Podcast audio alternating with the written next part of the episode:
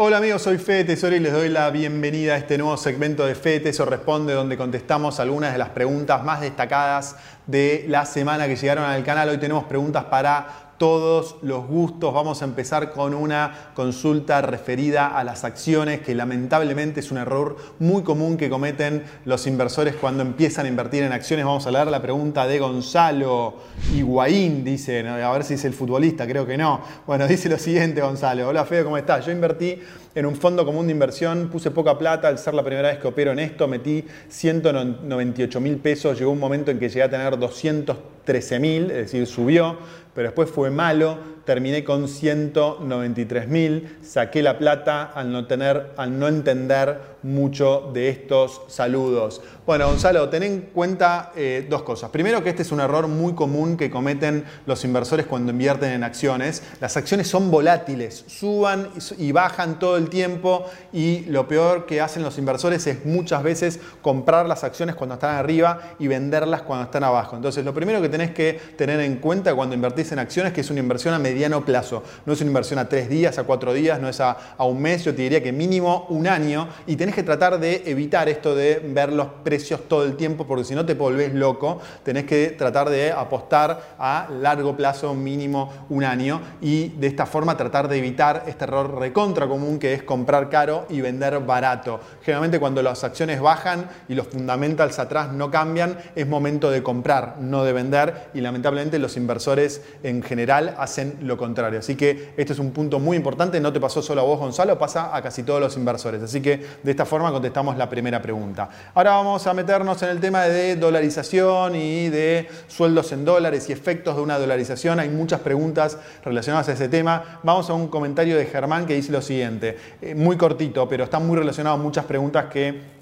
llegaron en la semana. Dice, en Ecuador la mitad de la población es pobre, y esto lo hizo en un video donde hablábamos de dolarización. Bueno, hay que, eh, la dolarización es un elemento, es una herramienta que puede implementar un plan económico, un ministro de Economía de un país para lograr determinados fines. Es una de las tantas cosas que tienen que hacer los países para desarrollar. Y el principal efecto positivo de la dolarización para el caso de la Argentina es controlar la inflación, o más que controlar, sacar, eliminar de cuajo la inflación. Pero eso no implica que solo dolarizando vas a solucionar un montón de otros problemas que tiene la economía. Por ejemplo, en el caso de Ecuador, que dolarizó en 1999, lo concreto es que desde 1999 Ecuador no tiene casi inflación, o tiene inflación al mismo ritmo que la inflación que puede tener eh, la economía norteamericana. Y el gobierno de Ecuador es un desastre, déficit fiscal, medidas populistas, eh, no, no hay respeto a la propiedad privada, hay un montón de problemas y un montón de ineficiencias que comete el gobierno de Ecuador y a pesar de eso el ciudadano ecuatoriano puede tener acceso a una moneda estable,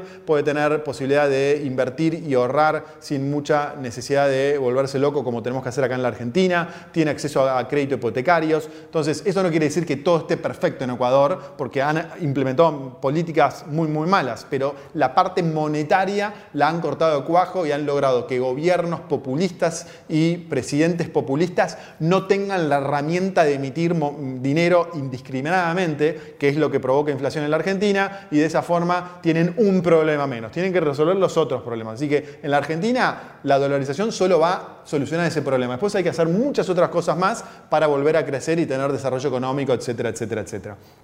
Bueno, ahora vamos a la tercera pregunta de Ariel. Dice, hola Fede, cuando puedas explicar cómo aumentarían los sueldos en dólares. Esto está referido al anterior FDT se responde, donde abordamos este tema y dije que si les interesaba lo íbamos a abordar en otro video. Muchos comentarios sobre este tema, así que vamos a abordarlo. ¿Cómo podrían subir los sueldos en dólares en la Argentina durante el año 2024 y, eh, en segundo lugar, durante el 2025-2026? Bueno, durante el año 2024, muchos analistas, y yo, y yo coincido también, prevén que la inflación va a correr de una forma más alta que el aumento del dólar. Por ejemplo, la inflación en el año puede ser 200% y la pérdida de valor del peso, es decir, la devaluación puede estar en el 120, 130%. Entonces, eso va a provocar que muchos salarios de la economía argentina siguen a la inflación, no en forma inmediata, pero a mediano plazo siguen en la inflación. Muchas paritarias de los, de los este, gremios y demás tratan de seguir en la inflación. Entonces, a mediano plazo, los salarios tendrían que aumentar un 200 200% en pesos, pero si el tipo de cambio te sube nada más un 100, un 100 o un 120%, entonces vos en vas a cobrar en pesos, pero pasados a dólares vas a cobrar más dólares. Entonces en dólares van a subir los, los, los, sueldos de los argentinos pagados en pesos. Entonces esto va a ser un efecto bastante inmediato que se tendría que dar durante el año 2024. Pero el segundo efecto, que esto tarda más, eh, se tiene que dar con el tiempo, seguramente no en el 2024 y tampoco en el 2025, pero con el tiempo si se mantienen las políticas económicas que quiere que mantener mi ley, está relacionada a la cantidad de capital que hay en la economía. Los salarios, en definitiva, los, define la cantidad de capital que hay en la economía. ¿O por qué un taxista en Nueva York, por ejemplo, tiene un ingreso que puede ser de, no sé, 5 mil dólares mensuales? No lo sé, pero pongo un ejemplo cualquiera. Y en la Argentina puede tener un ingreso que puede ser de mil dólares mensuales. ¿Por qué esa diferencia? Porque los taxistas son mejores en Nueva York que en Argentina, no, porque el stock de capital en la economía norteamericana es mucho mayor que el stock de capital en la economía de Argentina. Entonces, si las cosas salen bien y empiezan a haber más capital en circulación en la economía, los salarios en dólares van a tender a crecer, pero eso es un efecto este, que se tiene que dar después este, con el tiempo. Así que esperemos que se dé, pero eso es una explicación un poco rápida de por qué se tendría que dar. Y la próxima pregunta en realidad es un testimonio eh, de una persona que dice que ya está viendo ese aumento en su salario. Mirá, dice Valentín, de hecho no hace falta esperar, esto ya está pasando. A fines del año 2023 yo ganaba 260 mil con un dólar a 1000. Ahora ya aproximo a 450 mil con un dólar a 1200. La capacidad de ahorro se mantiene ya que gana más, si, bien gastas más, pero también ahorras más. Por supuesto, acá hay tantos ejemplos como personas hay en la economía. Hay personas que siguen teniendo el mismo salario que tenían en noviembre del año pasado y hay otras personas que tienen salarios mucho más altos o que, o que son independientes o que tienen negocios y pudieron ir subiendo los precios y de esta forma incrementar los precios. De hecho, los salarios en dólares ya han subido, como bien dice Valentín, durante los últimos dos, tres meses. Así que esto ya se está dando. Vamos con la cuarta o quinta pregunta, según como lo quieras ver. Ale dice, hola Fede, buenísimo. Así es, sigo siempre tu recomendación y la verdad que he ganado algunos dólares. Si las ON pagan en dólares, tenés un buen retorno y son estables. Gracias por tu trabajo e información. Respecto al plazo fijo UVA, son 180 días, que es una eternidad en este país. Si seguimos en el Crowley PEC al 2% y con subas de salarios por encima de esto, estaríamos recuperando los salarios en dólares. Eso es mi humilde opinión. Abrazos a todos. Bueno, Ale un poco está diciendo lo mismo que decía Valentín y un poco lo mismo que les vengo diciendo ahora. El gobierno dice que va a devaluar el dólar dólar a un ritmo del 2% mensual, aunque es difícil que mantengan esto, y la inflación del último mes fue del 25%. Vamos a ver cuánto da la inflación de enero, pero seguramente de entre un 15 y un 20%. Entonces, de esta forma también los salarios están subiendo. Y también hace referencia, Ale, a las obligaciones negociables en dólares, que es uno, es uno de los instrumentos que creo que los inversores conservadores tienen que tener en cuenta en la Argentina. Vamos con la última. Dice Leo, Fede, muy interesante el análisis, pero una pregunta.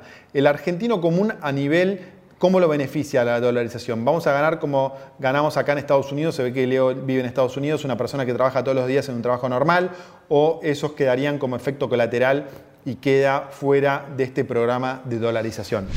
Bueno, la dolarización en realidad, yo lo veo desde este punto de vista. Yo lo veo que la dolarización en realidad es una forma de eh, acercar los beneficios de operar y ahorrar en una moneda estable que ya tiene la clase media alta y la clase alta en la Argentina, toda la clase media alta y toda la clase alta en la Argentina ahorra y le diría que transacciona gran parte de su dinero en dólares hoy. ¿Por qué? Porque tiene, tiene cuentas en Estados Unidos o tiene cuentas en Uruguay o se arregla para tener un ahorro en dólares. Entonces de esta manera ya se está cubriendo en dólares. De hecho, hay más ahorros de argentinos en el exterior que en la Argentina. Por supuesto que la clase baja y la clase media baja lamentablemente no tiene acceso a esa herramienta porque gana muy pocos pesos y le quedan pocos pesos para pasarse a dólares o tiene poca habilidad para generar ingresos en dólares. Si vos dolarizás, lo que haces es darle el beneficio de acceder a una moneda estable que te permita ahorrar e invertir y ser